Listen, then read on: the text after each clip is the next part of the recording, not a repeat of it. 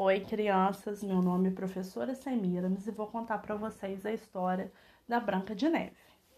Era uma vez uma princesa que se chamava Branca de Neve. Quando bebê, sua mãe faleceu e seu pai se casou com outra mulher, que, embora fosse muito bonita, era cruel e vaidosa, e todos os dias a madraça perguntava ao seu espelho mágico: Espelho, espelho meu, existe alguém mais belo do que eu? Não, rainha, em todo o mundo não há beleza mais deslumbrante que a sua.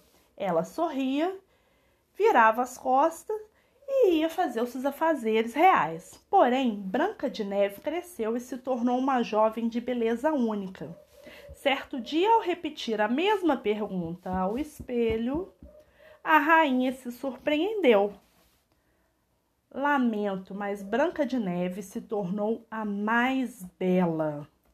Não se aguentando de inveja, a rainha chamou um dos guardas e ordenou: Conduza a princesa até o bosque e acabe com a vida dela. Um homem acatou, porém, ao chegar à floresta, disse: Fuja e não volte. Sua madraça deseja fazer mal a você. Assustado, Branca de Neve andou até o anoitecer.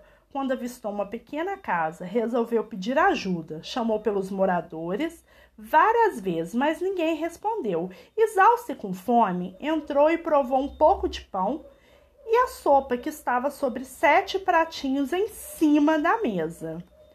Em seguida, juntou sete pequenas camas e adormeceu sobre elas.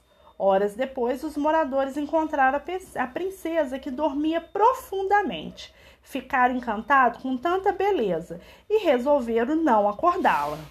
Na manhã seguinte, Branca de Neve despertou rodeada por sete anões.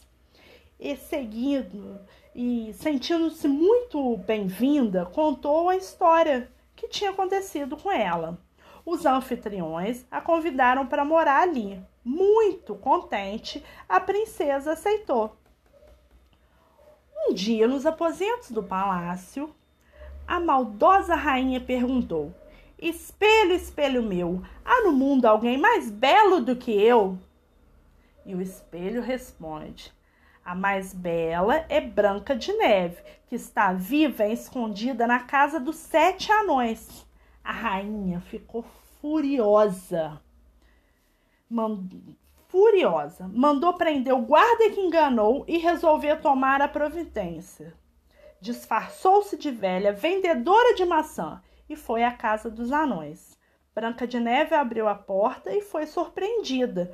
Bom dia, minha filha. Estou muito cansada e com sede. Não reconhecendo a madrasta, a princesa buscou um pouco de água com forma de gratidão. A falsa mulher ofereceu-lhe uma maçã. A fruta parecia tão gostosa que foi logo mordido. Contudo, estava envenenada e Branca de Neve caiu desmaiada. À noite, os anões encontraram a jovem desfalecida e pensaram que estavam morta.